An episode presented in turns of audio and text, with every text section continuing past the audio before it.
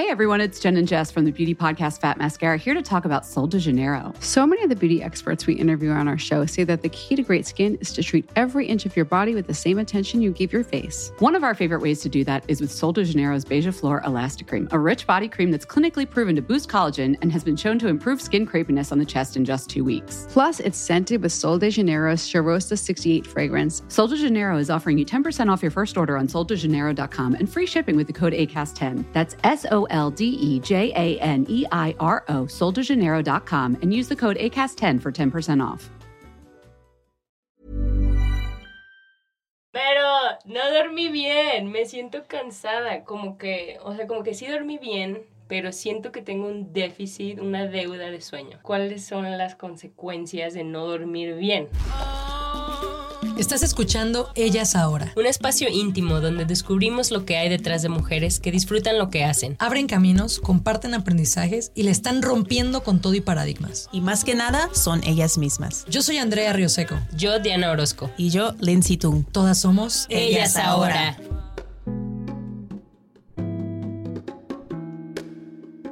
Este episodio es una conversación con Vero Velázquez, una sleep coach. A continuación, sus respuestas a mis tantas dudas sobre algo tan vital y necesario como dormir bien. Bueno, pues hay muchas consecuencias de no dormir suficiente y no dormir con calidad. La primera y la más evidente para todos, como la más inmediata, justamente es el estado de ánimo. El humor, tu capacidad de, de tomar decisiones con claridad, justo lo que decías. Lo que sucede, me voy a ir a, a, a explicarte un poco más geek qué sucede por cuando no duermes. Nuestro cerebro, mientras dormimos, hace una limpieza de los residuos que se generan durante el día por haber trabajado. O sea, el cerebro al trabajar durante el día tiene ciertos desechos y ciertos residuos que solo se eh, limpian, se eliminan durante la noche. Entonces, cuando tú no duermes bien y vas acumulando deuda de sueño, la deuda de sueño es le debes una hora a tu cuerpo o dos horas o cinco horas o las que le debas, suponiendo que deberías de dormir siete horas, esos desechos tu cerebro los tiene ahí como todavía flotando en su alrededor de la masa, ¿no? Y lo que pasa es que la corteza prefrontal, que es la parte del cerebro que te permite tomar decisiones, tomar acción, pensar ciertas decisiones, ciertas cosas que hace esa parte del cerebro, pues está como congestionada, ¿no? Eh, entonces, bueno, ¿qué sucede? Que duermes mal y efectivamente estás de mal humor, estás muy irritable, o sea, estás poco tolerante estás muy distraído, eso es otra clara señal de que duermes poco, así que se te olvidan las llaves, que dejaste el celular, que dejaste abierta una llave, ¿sabes? O sea, como todas estas distracciones de chin, o sea, ¿por qué me pasó? Es peligroso, ¿no? Es muy peligroso. Justamente el tema de accidentes automovilísticos es altísimo. En Estados Unidos tienen estadísticas de que hay más accidentes en las noches por déficit de sueño que por alcohol en la sangre, ¿no? Cuando el alcohol pues es un problema. Y eso sí se mide. Y sí eso se mide. Sí se multa y eso Sí, sí todo. exacto, Ajá. exactamente. Y no te multan por no haber dormido, ¿no? Ajá, Pero ojalá nos justo cuando- no todos ahí. Exacto, pagan. todo- todos sin poder manejar. Justo en Estados Unidos tienen una política y en varios países que cuando vas a una clínica de sueño por problemas de sueño te hacen un test para ver qué tan mal estás. Entonces te preguntan, ¿te quedas dormido en el semáforo? Este, ¿Te quedas dormido viendo la tele? Son como unas 10 preguntas. Y si contestas a más de cuatro que sí, ya no te dejan manejar.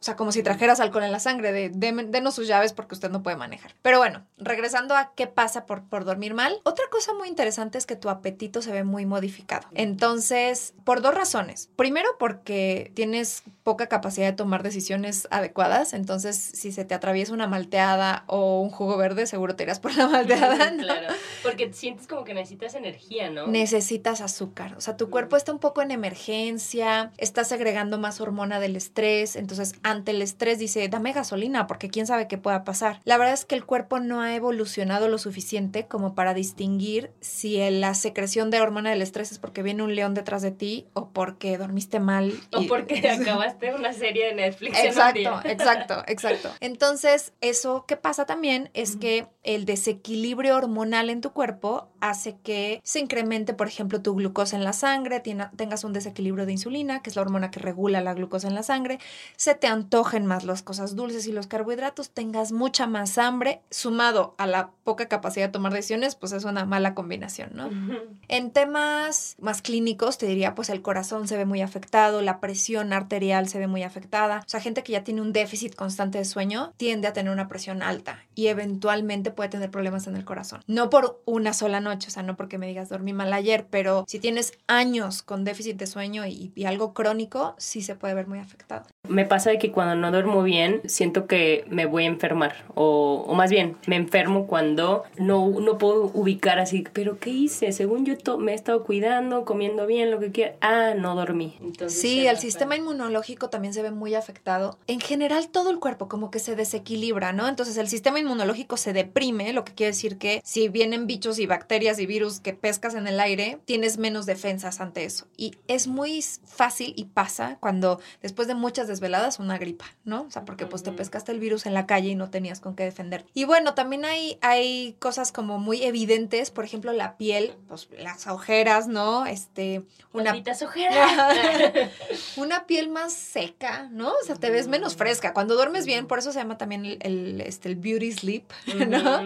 Porque cuando duermes bien, tu, tu piel está perfecta, pero cuando estás con mucho déficit de sueño, se te ve muy ceniza la piel. Hay un estudio súper interesante que, que hizo um, una universidad en Holanda sobre que la gente se ve más atractiva después de dormir suficiente. Entonces se cuenta que mostraron fotografías de la misma persona habiendo dormido y sin dormir a personas, a otras personas, ¿no? Y no sabían cuál era la diferencia entre ambas fotos.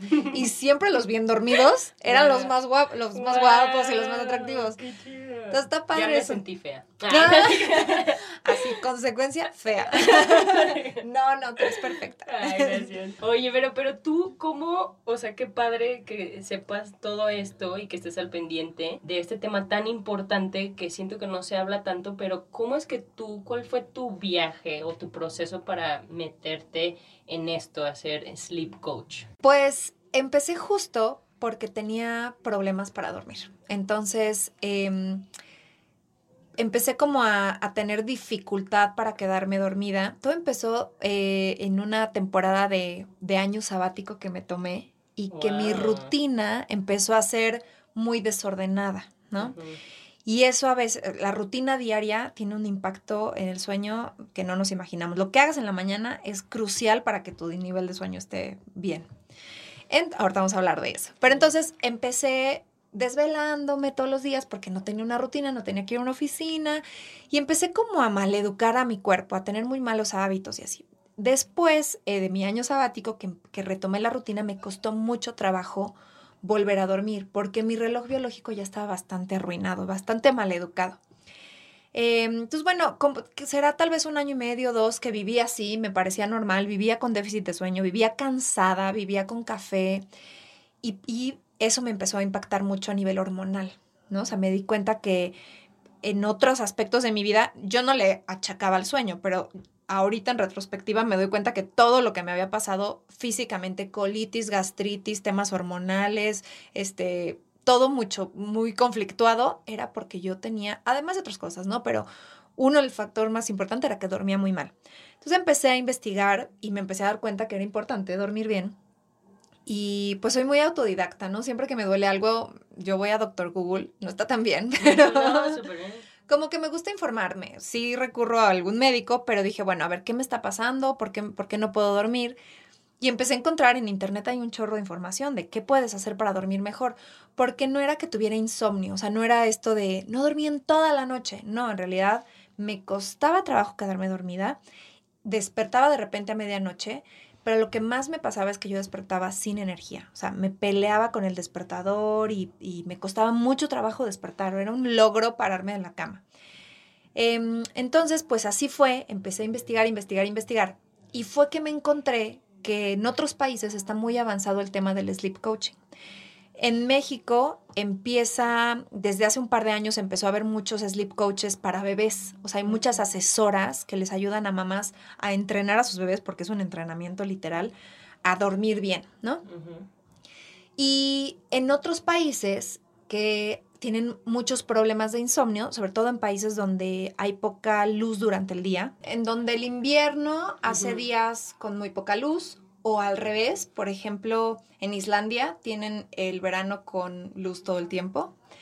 Em, en- o en Canadá, países en el norte, en general del hemisferio norte. Países ricos también. Exacto.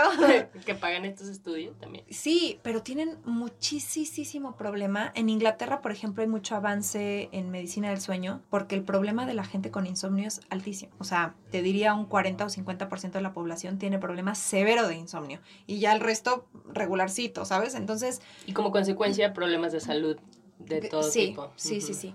Hay mucha presión, hay mucho suicidio en esos países, ¿no? Porque justo tienen poco contacto con la luz. El punto es que me encontré justo en Inglaterra que hay esta disciplina del sleep coaching porque la gente necesita asesoría de qué hacer, cómo solucionarlo, tal. Esa es un poco afuera de, de, la medicina del sueño, porque en realidad son factores ambientales, emocionales o físicos lo que les está causando físicos, y me refiero a nivel de lo físico alrededor de ti, ¿no? Un poco como los coaches, los coach y los psicólogos, ¿no? Que es exacto, diferente. Exacto. O los psiquiatras también, Sí, ¿no? exacto. O cuando tu problema de, de, gastritis es por estrés y realmente el, el gastroenterólogo no te lo va a solucionar. El punto es que esta disciplina surgió por eso, porque hay gente que consciente de que es un tema ambiental lo que les está causando o de hábitos principalmente y ahí sí pues el doctor te puede dar consejos pero un médico del sueño trata trastornos que tienen que ver con algo fisiológico. No puedes respirar, ronca, se te cierra la garganta o tienes trastornos de, del sueño que te hacen levantarte la cama en zombie y, y bueno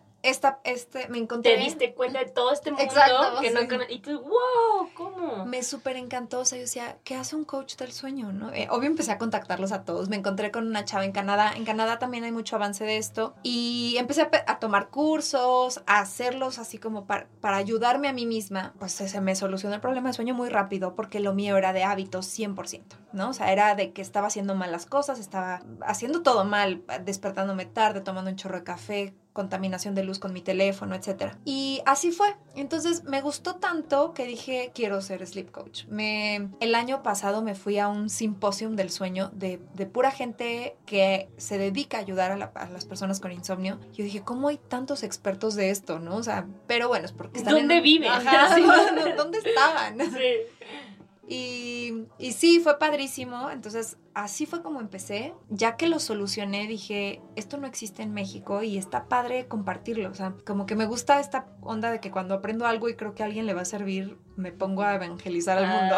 Ya sabes. Sí, también nosotras, por eso está el podcast. Oye, ¿y cómo fue que, o sea, esto hace cuánto fue? Pues mira, como no me dedico a esto de tiempo completo, me tardé bastante en la certificación. Bueno, mi problema de sueño fue hace unos tres años y digamos que hice en ese, en ese periodo estuve estudiando, haciendo la certificación, me certifiqué el año pasado, pero en los tres años estuve estudiando como loca y todo. Y ya como me, o sea, me empecé a dedicar a ayudar a la gente a partir de que obtuve mi certificación y que me sentía más preparada, sobre todo también en que me di cuenta que yo había solucionado mi tema y que tenía ya experiencia para poder compartirlo. Oye, y también me gusta cómo, bueno, hace poquito offline, off the record, eh, te presenté a una amiga y dijiste, bueno, yo no soy experta en- con niños, o yo no soy eh, igual ahorita con, me habías contado antes de que no es medicina, y cómo harías esa mm, distinción, o cómo le dices a tus pacientes así como, bueno, esto es sleep coach, esto ya es algo como que tienes que ir a un médico, ¿cómo le haces? Eso es súper importante y,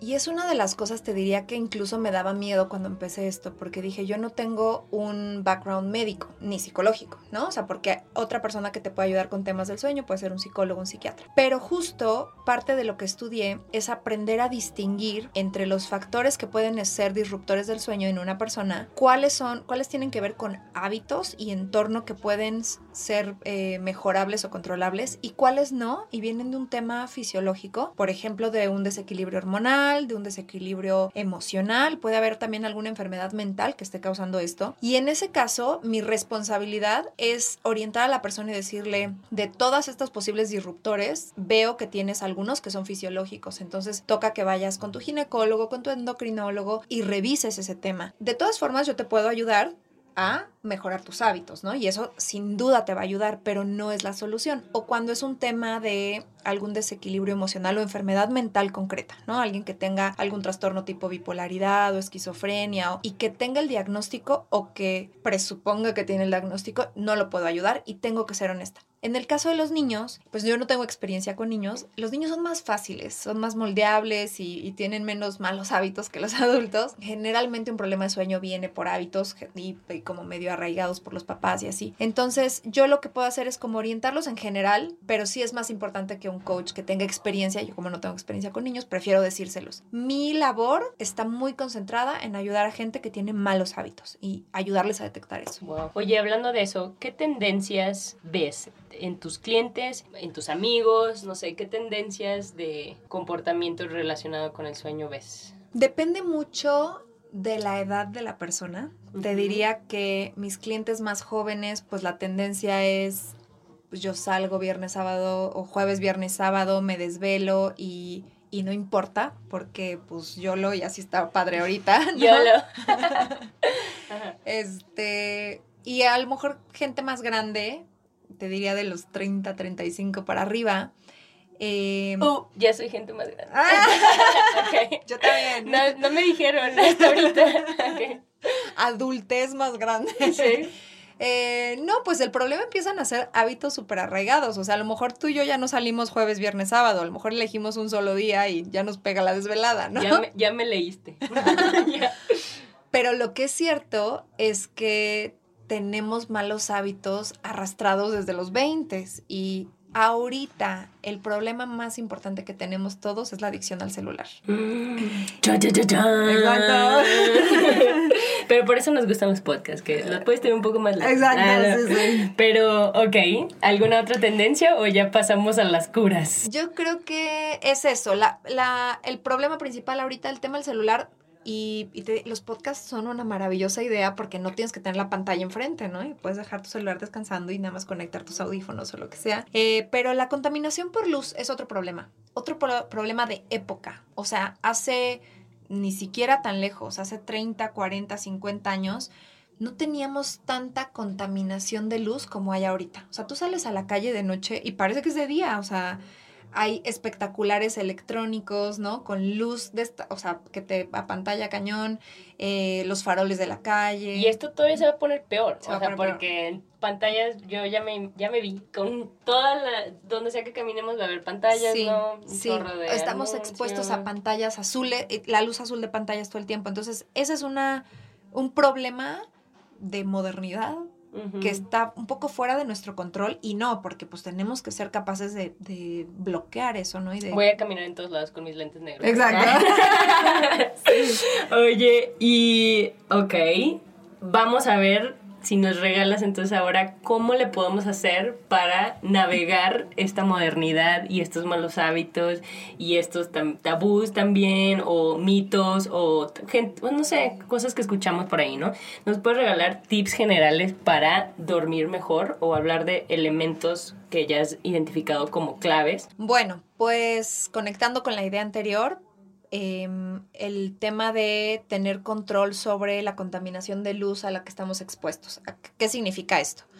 Eh, hoy en día no tenemos tanto contacto con la, el ciclo de, del sol en la mañana y de la luna en la noche y del atardecer, ¿no? O sea, no, ya no estamos en contacto como nuestros antepasados a que amanecía y, y se oscurecía porque estamos trabajando hasta las 6, 7, 8 de la noche con una pantalla de una computadora que nos ilumina un montón y el celular tiene acceso a nosotros em, hasta las 9 o 10 de la noche, ¿no? O más tarde, digo 9 o 10 con, con suerte. Entonces, ¿qué, ¿qué es importante? Alejarnos de las luces de computadoras, de pantallas de celular, de televisión en la medida de lo posible pero ¿qué es lo que le hace esta luz al cerebro?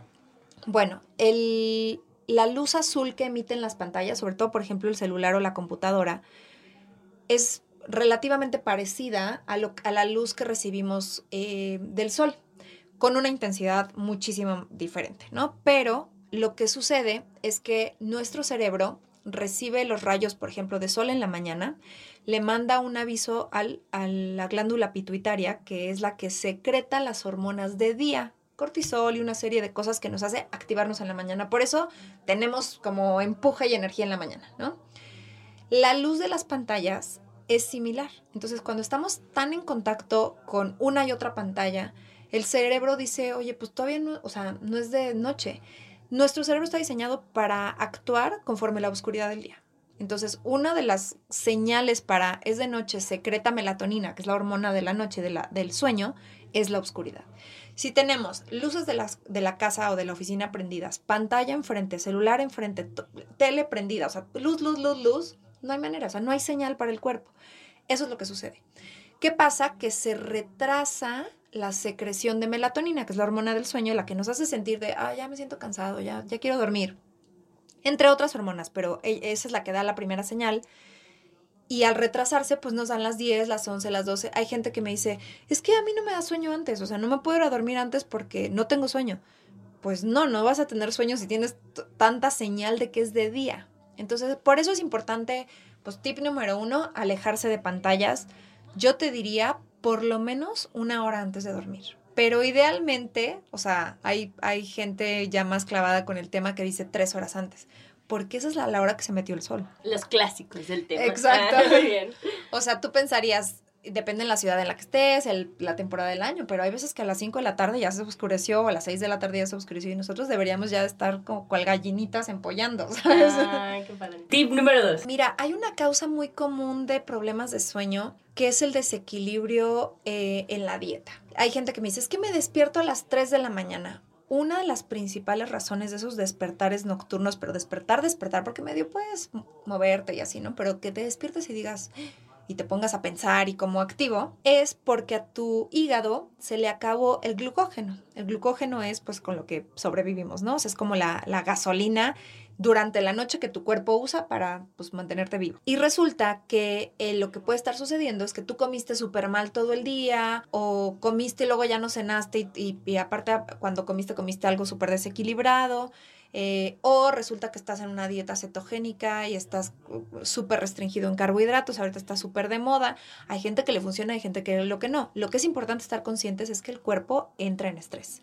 Y ese despertar puede ser por un desequilibrio en lo que comiste. Entonces, también de pronto se puso súper satanizado el tema de los carbohidratos y no, no cenes fruta y no cenes carbohidratos porque vas a engordar. Bueno, pues lo que sí puede pasar es que en la noche a tu cuerpo le hizo falta el carbohidrato y te va a despertar para comer, ¿no? O sea, te va a despertar porque no tiene energía. Entonces, tip número dos, básico, básico, es tratar de mantener una dieta equilibrada, cenar ligero pero balanceado. O sea, no de, nada más cené un, una rebanada de jamón. No, necesitas los, todos los grupos de alimentos. Todos ¿no? los tacos. Ah, no te. ¿A qué hora? un taquito está bien. ¿A qué hora te recomiendas cenar para que no, ya no importa lo que cenes, pero creo es la, edad, la hora como que dices aquí? Depende a qué hora te vayas a la cama, pero mínimo te diría una hora y media antes, como para que le des tiempo a tu cuerpo de digerir. O sea, no ceno a las nueve y me meto a la cama a nueve y media porque pues tienes la comida en el estómago. Y cuando comemos también se secretan algunas hormonas eh, para digerir y procesar que no van muy, no hacen mucho match con la melatonina. Entonces sí es importante darle, darle tiempo al cuerpo. Hay médicos que dicen dos horas antes, tres horas antes, pero yo te diría, si no es posible, mínimo hora y media antes. Uh -huh. Y aparte engordas, ¿no? Si te si comes y te da pues, o sea, el coma. En general te... ya no, ya no lo ya no lo vas a quemar a esa hora, ¿no? O sea, pero digo, podrías, si llevas una dieta equilibrada, no, no o sea, puedes cenar y, y, cenar lo que te toca cenar, okay. este, o lo que se te antojó, vaya, pero darle tiempo al cuerpo de digerir. Ok. Uh -huh. Oye, ¿y hay alguna diferencia entre los que comen o somos más salados o, o más dulces? O sea, de que dices, bueno, las personas que por lo general su dieta es más eh, de dulces o uh -huh. de... ¿Hay algo, algo así? ¿Algún... Sí, o sea, el consumo excesivo de azúcar, cuando comes azúcar quieres más azúcar, eso es un hecho. Entonces, comer demasiada azúcar, tener una dieta muy desequilibrada hacia demasiados carbohidratos, demasiada azúcar, sí puede causar problemas de sueño. En general causa cansancio también, entonces es como un ciclo vicioso porque me canso, quiero más azúcar y entonces me vuelvo a cansar y entonces duermo súper mal. Eh, sí el azúcar en general pues no es buena en grandes cantidades, ¿no? Te diría equilibrado es mejor. Y los salados, pues no sé, más bien creo que porque los que comen muy salado pues se van hacia la garnachita, ¿no? Me describiste. Pero nada de malo, de verdad sin, sin satanizar ningún alimento, más bien es equilibrar la dieta de acuerdo a tu complexión y a tu nivel de actividad, ¿no? No es lo mismo un deportista que un sedentario, pero sobre todo pues darle tiempo al cuerpo para digerir. Tip número 3. Tener una rutina de sueño. Eso es muy, muy importante. Pasa que como no le damos prioridad al sueño, ya es un trámite más, ¿no? Y entonces lo que está sucediendo por la modernidad también de hoy en día, me oigo muy señora diciendo modernidad. ¿verdad? Oye, pero es que yo, yo todavía crecí, voy a delatar mi edad muchísimo. Yo todavía crecí ¿Cuántos sin años tienes?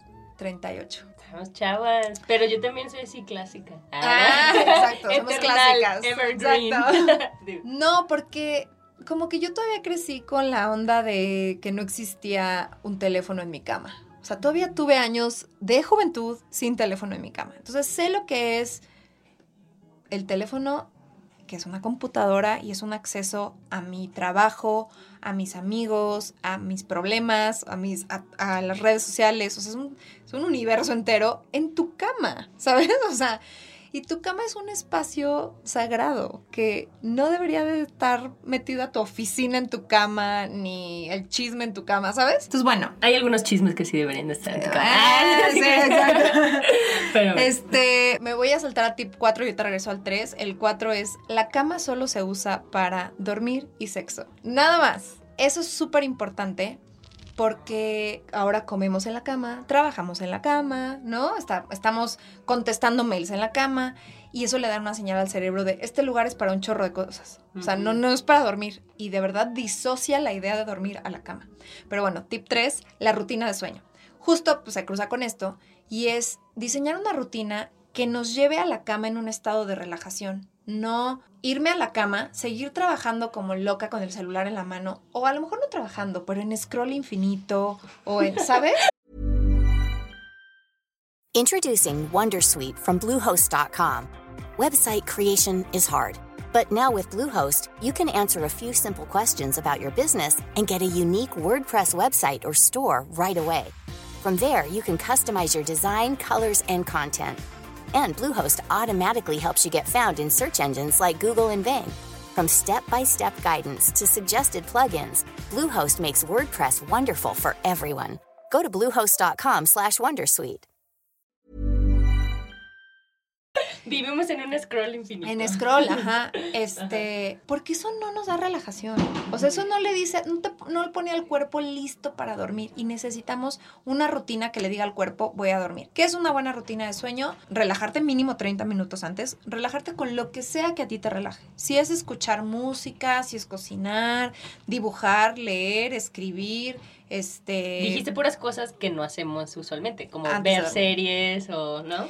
Yo, yo no soy mucho de ver tele, entonces me cuesta mucho trabajo entender a la gente que me dice, me relaja cañón ver la tele, porque a mí yo no, no logro eh, diferenciar la escena de algo real, entonces me estresa. sí, es que lo usan como para arru- arrullarse, ¿no? Mira, en realidad es para desconectar el cerebro. ¿Qué es lo que queremos? A dejar de pensar en el trabajo. Yo les digo a mis clientes, si a ti te funciona y la tele verdaderamente te relaja, no te la voy a quitar, pero no la puedes dejar prendida para quedarte dormido. No, prohibidísimo. O sea, sí la tienes que apagar y sí decir, 15 minutos antes de que a la hora que quiero estar dormido, la voy a apagar. Y esos 15 minutos respira, medita, este, haz un diario de gratitud, eh, piensa en lo que te salió bien en el día, o sea, usa el cerebro para pensar en cosas positivas, si lo que querías era desconexión, ¿no? Hay gente que juega mucho de videojuegos o juegos en el celular, porque me dicen, es que me divierto y me distraigo. Pero lo que quieres es no involucrar a tu cerebro en eso. Entonces, por eso les dices, a ver, relaja el- tu cerebro. exacto. O sea, que sea una actividad que no, o sea, que no, que no sea una serie que digas, "¡Ah! ¿qué está pasando? O sea, que Sí, te no. emocione. Si ves suspenso y te emociona, no. No, o sea, no hay manera que tú, en serio, porque tu cerebro no distingue y sigue acelerado y sigue emocionado, ¿no? Aunque, aunque no sea... Y luego le pones Game of Thrones. y Exacto. no, no, nunca se va a acabar. Oye, y también, entonces, como dices, buscar sustitutos. Escuché en un podcast que dijiste el audiolibros también. Audiolibros, podcasts, o sea, para la gente que me dice, necesito el ruido, porque lo que en realidad me distrae es el ruido de la tele. Ah, bueno, ponte un podcast padre, este, y con tus audifonitos y dejas tu teléfono por ahí a un lado. En realidad, puedes hacerlo, por ejemplo, desde una hora antes de irte a dormir y empiezas a pensar en algo que, que te nutre, ¿no? Y que te divierte, o que, pero no en algo tan emocionante. Y, y bueno, pues en general te diría actividades que involucren tus manos y tu cerebro en conjunto son mucho más relajantes. Por ejemplo, Ah. si te estás dando un masaje, estás muy concentrada en lo que está pasando, vamos a suponer que te das un automasaje de pies, ¿no? Entonces pones cremita y tal. Estás concentrada en lo que estás sintiendo. De pronto se te puede ir un pensamiento, pero tu cerebro está conectando con tus manos para ver qué va a hacer. Escribir. Tienes ocupadas tus manos y tu cerebro. Dibujar. Cocinar. Hay gente que dice, es que a mí me relaja caño cocinar. Sí, porque estás cortando y tienes que poner atención, ¿no? O sea, no puedes estar pensando ahí. Entonces, Oye, para los- como este es un podcast, lo- esta Vero está con su mano Ay, haciendo sí, todo esto. haciendo- está súper padre. Imagínense picando el jitomate. Ay, sí, ¿verdad? Fui muy este, gráfica con las manos. Con las manos. Bueno, Habla el, con las manos. el muy bien. punto es sí usarlas. Masajitos los recomiendas. Masajes. O sea, yo empecé a, a incluir en mi rutina de sueño un masaje de pies. Y es como un regalito para ti. O sea, es darte, no te tienes que dar dos horas de masaje ni media, dos minutos. O sea, aceitito de coco, suavecito en los pies o en las manos. A mí me encanta el masaje de manos. Entonces, como masajearte las manos. Oye, fui con una doctora china y te ponen aquí, ¿no? En, en la parte de, de donde está el pulgar y así, ¿no? Que te Ujú. masajees. Sí, Sí. qué buen tip, oye. Sí, la rutina de sueño es muy importante. A los bebés es algo que les... eh, Se les como- cuida mucho, ¿no? La Entonces, rutina. pensar como nosotros en un bebé. Regresa a ser un bebé o a ser un niño que le cuentan un Solo cuento. para dormir. Exacto. Solo para eso. Sí. Sí, o sea, a los niños se les cuenta un cuento, no se les pone un programa súper estimulante en la tele. Entonces, cuéntate un cuento, lee algo bonito, escucha algo bonito si quieres, pero... Y recuperar eso, recuperar la media hora antes de dormir como un espacio para ti, para cuidarte, para relajarte. Eso hace que duermas profundo. Si te duermes pensando en el trabajo, apagando la computadora dos minutos antes y te está venciendo el sueño y te vas a dormir, no vas a descansar, porque tu cerebro se mantiene encendido pensando, pensando, pensando. O sea, tenemos que bajarlo. Oye, ¿y qué es dormir bien? La recomendación que hemos oído en años es duerme ocho horas, ¿no? ¿Por qué es ocho horas? Porque dormimos en ciclos de sueño de 90 minutos. Entonces, cada 90 minutos nuestro cuerpo tiene entrada a un ciclo de sueño ligero, un ciclo de sueño profundo y, va pasando por diferentes etapas. Esto, digamos, lo estoy resumiendo, ¿no? Y eh, lo que sucede es que cada 90 minutos termina el ciclo y ahí es cuando medio te cambias de posición o a lo mejor te paras al baño porque te despertaste. Es normal, también es normal medio, medio estar despierto algunas veces en la noche. No tienes que dormir de súper corrido, ¿no? Y eh, la recomendación de 8 horas es porque se recomienda dormir por lo menos 5 cinco ciclos de 90 minutos, que son 7 horas y media. Pero tú te vas a dormir y lo ideal es que te quedes dormido entre unos 15 y 20 minutos. O sea, tú sientes que ya te estás durmiendo, pero todavía no estás como en profundidad de que escuchas ruidos y así. O si no duermes los, las 8 horas, pues yo la recomendación que hago es duerme en ciclos de 90 minutos. Si te quedan, si te vas a desvelar o te tienes que parar para irte al aeropuerto en un vuelo tempranísimo, busca dormir o 90 minutos o 180, ¿sabes? Para que realmente despiertes fresco. La diferencia entre despertarte a la mitad de un ciclo y al final es cómo te despiertas. Wow, ya, sí. ¿No te ha pasado que hay veces Sí. que me, me desperté toda dormida y no, te, no porque O a veces duermes ocho horas, pero Sí. fue como a mitad de... Exacto, Ah. exactamente. ¿Qué es dormir bien? Pues respetar tus ciclos de sueño, eso es importante. Yo te diría darle una oportunidad a tu cuerpo de estar ocho horas en la cama para lograr dormir siete y media. Hay gente que puede dormir menos, a lo mejor seis horas y media o siete, pero eso significa que tienes que estar en la cama siete horas y media. O sea, necesitas ese rango chiquito de en lo que te quedas dormido, las veces que te despiertas y así. Y una señal de que dormiste muy bien es despertar con energía. Despertar sin despertador, sin pelearte con el snooze y que digas, ya me levanté, tengo energía y puedo empezar el día. Pero si te estás peleando y das una vuelta y pones cinco minutos más, cinco minutos Por eso más, me choca el snooze también, ¿no? sí. Es malo el snooze, ¿no? es súper malo porque lo que puede suceder es que las últimas horas de sueño tienen más sueño profundo que sueño ligero. Al inicio de la noche tenemos, nuestros ciclos tienen más sueño ligero y menos sueño profundo. Entonces, en la mañana, cuando estamos más cerca de despertarnos, lo que sucede es que cuando tú pones el snooze, como que te echas un clavado al sueño profundo rápido, ¿sabes? Y cuando vuelve a sonar, tú estabas ya entrando a sueño profundo. Y entonces te, te sientes como, en serio, a mí me ha pasado que siento que alguien me está jalando las pestañas de, no abras los ojos, ¿no? Porque estás en sueño profundo. Ah. O sea, vuelves a entrar a un ciclo y el cuerpo dice, ¿qué haces? O sea, apenas estaba despertándome y por eso cuesta tanto trabajo. O también cuando te despiertas antes de tiempo y dices, bueno, me tengo que, me quiero volver a dormir. ¿Qué recomiendas en esos casos de que a las 4 o 5 de la mañana y no, me tengo que levantar hasta las 7? ¿Qué haces? Depende mucho, depende mucho de qué vayas a hacer. Eh, si te queda media hora, yo te diría levántate. Ah. Qué dura. Ay, te- Sí. también que me estabas cayendo. No sé qué. Sí, a menos de que, pero si son las 4 a la hora que te despertaste y tú te tenías que despertar a las 6, si bien no vas a dormir otro ciclo de sueño, otros dos ciclos de sueño completos, pues está bien, mejor quedarte dormida. Pero si es menos de una hora, yo me despertaría, yo me levantaría de la cama. Ok. Porque quiere decir que terminaste un ciclo y tu cuerpo se despertó naturalmente y Ah, y luego ya más al día siguiente te duermes más temprano. seguramente ¿O te dará sueño más temprano. Lo ideal, tip número, ¿en cuál vamos? ¿Cinco? Ah, no, te saltaste el 4 que creo que es de sexo. Exacto. Ah. Bueno, a ver, pásate. Retomemos. El 4 es muy importante. A ver, y es usar la cama para estas dos cosas, sexo y dormir. Eh, y hablemos de sexo. El sexo ayuda mucho, el orgasmo ayuda mucho. Vamos a, de- no, no voy a... Sexo malo, no, ni, lo- ni para qué lo tengas. Exacto, exacto, no pierdas el tiempo. No, el orgasmo ayuda muchísimo porque eh, cuando tenemos un orgasmo, nuestro cuerpo secreta un montón de hormonas que nos hacen sentir bienestar, que nos relajan. O sea, literalmente es una... Un reset, ¿no? Exacto. Y como al cerebro le dice, todo está bien, estamos relajados, te puedes Paz y dormir. amor. Ajá, Ajá, sí, sí. Entonces es muy, es una buena receta. Este, es una buena receta para, para dormir mejor. Yo te diría, pero lo importante también es el uso de la cama. Solo acompañado o este, como sea, tu cama no se debe de usar más que para dormir y sexo. ¿Qué sucede? El cerebro genera conexiones neuronales a partir de actividades. No sé si te ha pasado que dices, no, no tengo hambre, pero te acompaño. Y llegas a un restaurante con alguien, en cuanto te sientas y hueles, dices, ya me dio hambre. Ajá. O ves el menú y dices, si tengo hambre, ya se me antojó esto. En realidad es porque tu cerebro tiene súper asociado sentarte en el restaurante y ver un menú con comer. Y ya lo sabe, ¿no?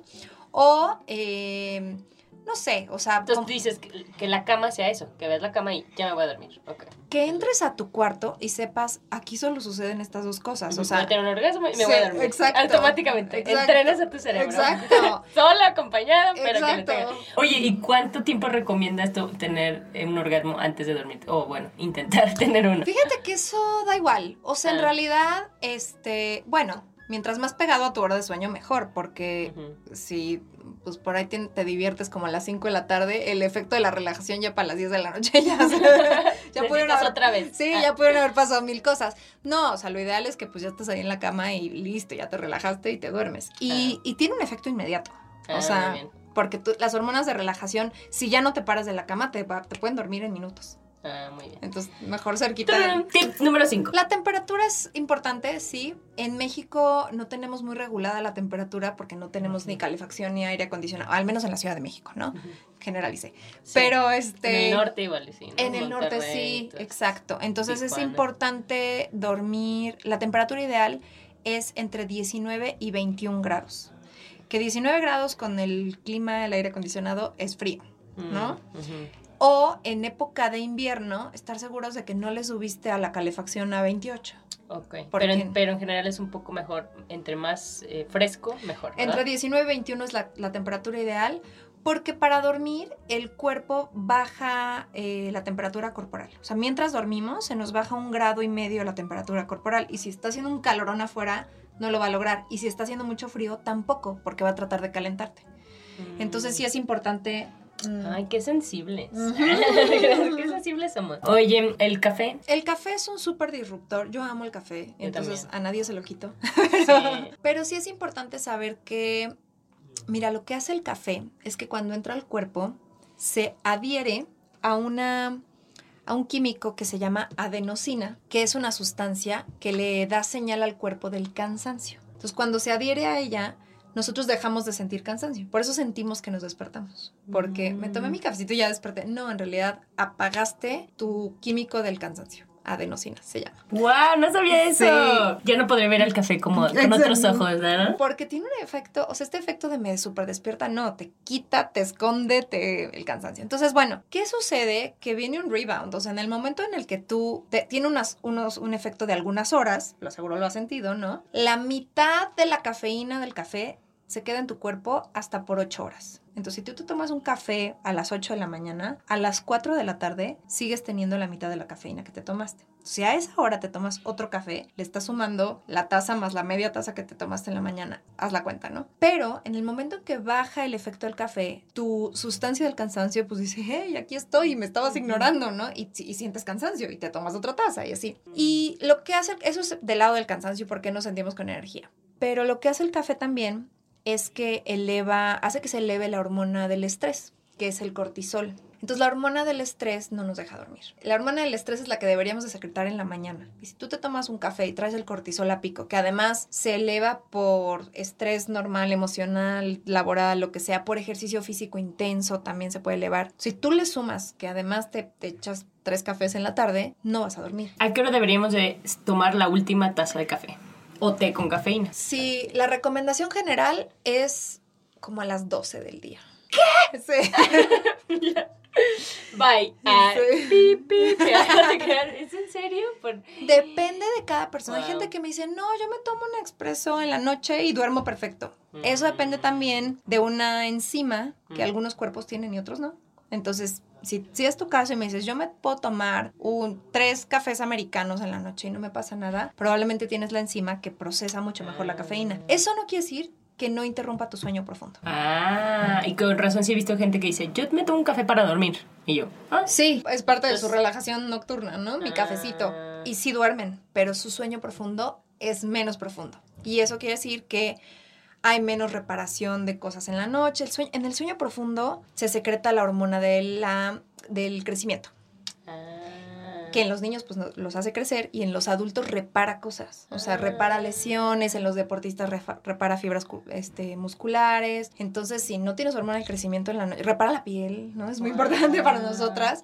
Si no tienes sueño profundo, pues tu cuerpo vive en una constante degradación sin recuperarse. Wow, pero oye, y tocaste el tema del ejercicio. ¿A qué hora? Yo sé que hay gente que dice, no, yo se me facilita en la mañana, otros en la tarde, noche. ¿A qué hora por lo general deberíamos de dejar de hacer ejercicio? Es una pregunta muy difícil de responder porque yo no quisiera que nadie dejara de hacer ejercicio. Y si en la, Y no, pero me refiero de que a las 10 haces ejercicios. Yo sí noto que no puedo dormirme a las, ¿no? O sea, es una realidad. Ejercicio físico intenso en la noche, pues no es una gran idea para antes de dormir porque se eleva tu temperatura corporal, se eleva tu ritmo cardíaco y a pesar de que te sientas bien, pues estás en high, o sea, no estás relajadísimo, ¿no? ¿Y cuánto te tardas como en, usualmente? Pues un par de horas. Mm. Entonces, si tú, tú vas al gimnasio a las 9 o 10 de la noche, pues te va a dar sueño por ahí hasta las 12, en lo que tu cuerpo se enfría. Lo que puede hacer la gente que hace ejercicio en la noche que me dicen, yo no puedo más que ir al gimnasio a las 8. Bueno, tomar un baño de agua caliente después. Porque cuando nos bañamos con agua caliente, el cuerpo hace cuenta que manda el calor hacia, hacia afuera, como hacia la superficie, y eso enfría, o sea, hace que se enfríe tu core y que puedas dormir mejor. Escuché también ese en, en tu tip, creo que en tus redes sociales, y eso he hecho. ¿Sí? Y yo así, wow.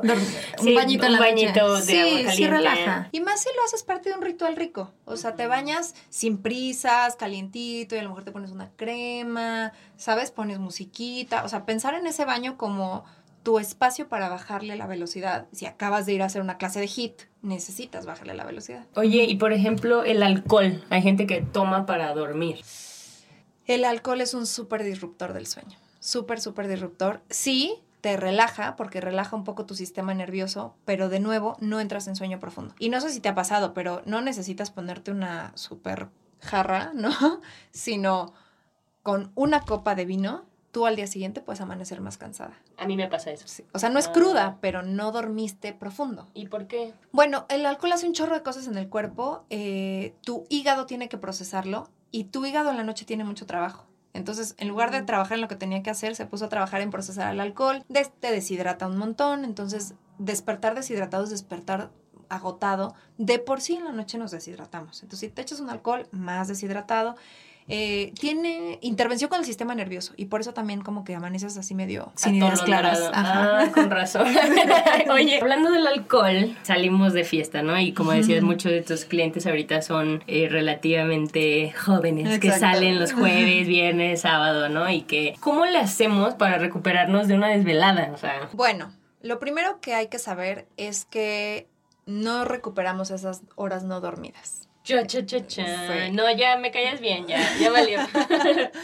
O sea, es importante saber que cuando vivimos en déficit constante de sueño, el cuerpo eventualmente nos va a pasar factura. O sea, es como, yo siempre les digo, es como si toda la semana te la pasas comiendo porquerías, toda la semana. Y solo el sábado decides que vas a comer verduras. Lo que te faltó en la semana y el esfuerzo que tuvo que hacer tu cuerpo para sobrevivir en la semana sin vitaminas y sin minerales, no lo repones con la ensalada del sábado. Pues lo mismo sucede con el sueño. O sea, si duermes mal un montón, independientemente de las desveladas, o suponiendo que sales jueves, viernes, sábado y el domingo te quedas viendo una serie y también te duermes hasta la una de la mañana, y luego pues lunes, martes, miércoles te salieron cosas, te duermes mal, déficit de sueño constante. No se recupera. Obviamente pues la vida pasa y hay compromisos y hay fiestas y hay juventud.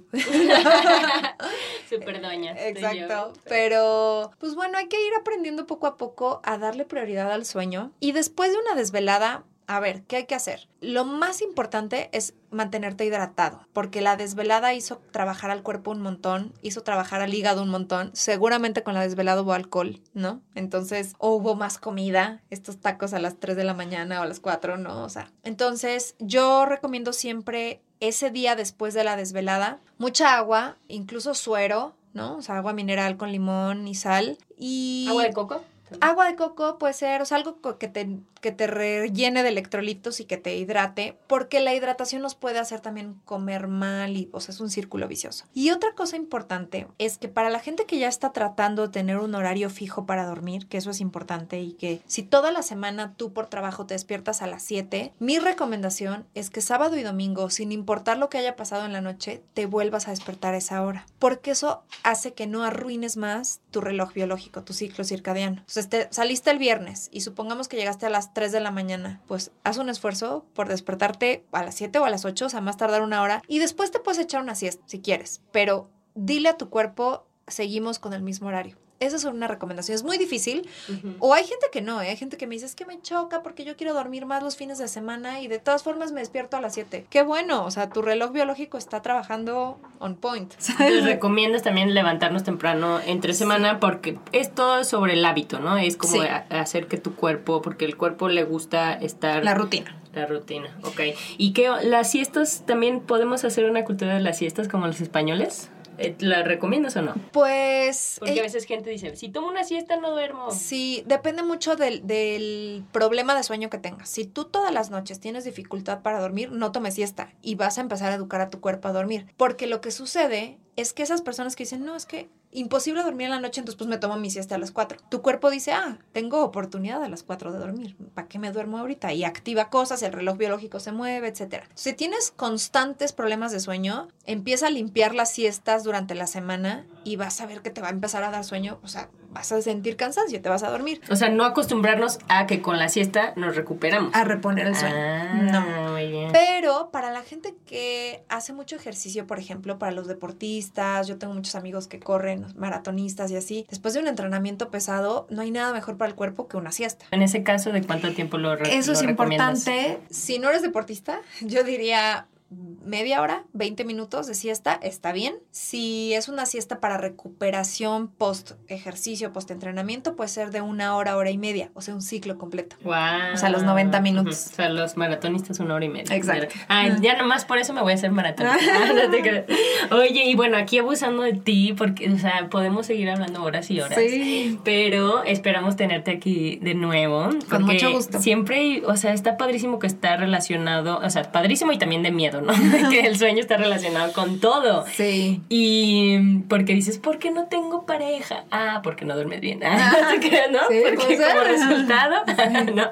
Andas malhumorado, de, Sí. de fea, la piel. ah, Exacto, no bajas de peso. Ah, no, te. No, pero bueno, y ya en seriedad, si para ya no abusar de tanto tip y también porque estas son cosas generales, cada quien tenemos que encontrar nuestra rutina, ¿no? ¿Cómo podemos trabajar contigo? ¿Cómo es esto de tener un sleep coach? Porque si ni queremos tener terapeuta, psicólogo, nutriólogo, entonces me imagino que eso es algún reto, ¿no? De ser sleep coach. ¿Y Sí. cómo trabajas tú? ¿Cómo podemos eh, contactarte? ¿Cómo es eh, todo el proceso? Mira, tengo varios métodos de trabajo. El, el que estoy haciendo ahorita más em, es asesoría uno a uno. Es decir, se acerca a alguien que tiene problemas para dormir, que cree que está durmiendo muy poco, que no duerme con calidad, que despierta cansado. O sea, todos esos son buenos síntomas para decidir necesito un sleep coach. La asesoría uno a uno es pues muy personalizada. Entendemos cuál es todo el entorno de la persona, platicamos el, el cliente y yo qué cree que le está eh, afectando. Tengo que entender hábitos de alimentación, hábitos de ejercicio, cuál es su rutina de trabajo. O sea, me, me meto muy, muy a profundidad para poder hacer recomendaciones específicas. Lo que decías, estas recomendaciones son generales, pero hay gente que dice, no, para mí es imposible tener un horario fijo o para mí es imposible hacer esto que tú estás diciendo. Entonces, bueno, la asesoría es para hacer un plan personalizado. Generalmente nos toma dos o tres sesiones. No es como mágico que te doy la solución, sino que... ¿Sesiones de una hora? La sesión- ¿Digitales o presenciales? Pueden ser cualquiera de las dos. En la Ciudad de México doy sesiones presenciales y para quien no vive en la Ciudad de México puede ser en línea. Y bueno, eso es un tipo de asesoría. Estoy por lanzar eh, un curso en línea para quien a lo mejor dice quiero aprender sobre el sueño y priorizar y ver cómo lo puedo mejorar, pero cree que puede ser autodidacta. Entonces eh, voy a tener un curso en línea y también en la Ciudad de México voy a empezar a tener talleres presenciales. Todo pueden ver la información en mi página www.elbiendormir.com y tengo un perfil de Instagram, El Bien Dormir, en Facebook también. Y buenísima información. Yo siempre así de, wow, no sabía, ¿no? Sí, ahí, ahí trato de dar muchos tips y bueno, también compartir por- para que las cosas generales que todos deberíamos de saber para dormir mejor. Ok, entonces así te buscamos. Y Vero, muchísimas gracias. No sé si tengas algún último mensaje que quieras dejar en el universo por ahorita. Un último tip que les voy a dar es tomar el sol antes de las 9 de la mañana, porque eso le da señal al cerebro de que ya es de día y que puede empezar a secretar las hormonas de día y entonces es como un reset para que, ah, empezamos el día, clic, y entonces en la noche tienes sueño una hora adecuada. Si vives en murciélago metido en una oficina, no te da el rayo del sol, está muy confundido tu cuerpo. Entonces algo súper sencillo y accesible es el sol. Wow, y también me gusta que en otro podcast dijiste algo de respirar, ¿no? De que el dormir no es nada más en la noche, sino durante el día, ¿no? ¿Cómo, cómo es esa filosofía? Es tratar de no llegar a la cama con una montaña de estrés. O sea, durante el día se nos van acumulando problemas y cosas que solucionamos, algo que nos pasa, alguien se nos atravesó en la calle y vamos acumulando literalmente como arenita y una montañita de estrés y llegamos en la noche agotados con miles de pensamientos en la cabeza. A lo mejor hasta llegamos a hablar de todo lo que nos pasó y, y to- como muy acelerados. La idea es que no llegues con esa montaña. Entonces que en el día te tomes descansos. Yo lo que les digo a mis clientes es tómate descansos de dos minutos, no más. Ya sé que no tienes tiempo. Bueno, vete al baño dos minutos y te puedes tardar dos minutos en el baño, ¿no? Todo lo que quieras. ahí. Exacto. Y se trata de tomar descansos para relajarte y bajar el sistema nervioso. ¿Qué puedes hacer? Respirar, platicar, caminar, tomar agua, tomarte un té, pero simplemente la respiración profunda. De tres respiraciones profundas y te cambia el, ay, sí, ya, me calmé y sigues con tu día. Pero me encantó. Chequen el biendormir.com. Muchísimas gracias y qué gusto conocerte. Muchas gracias, gracias por la invitación. Gracias por escuchar Ellas Ahora. Te invitamos a que compartas este episodio con esa comadre que necesita una buena dosis de inspiración genuina.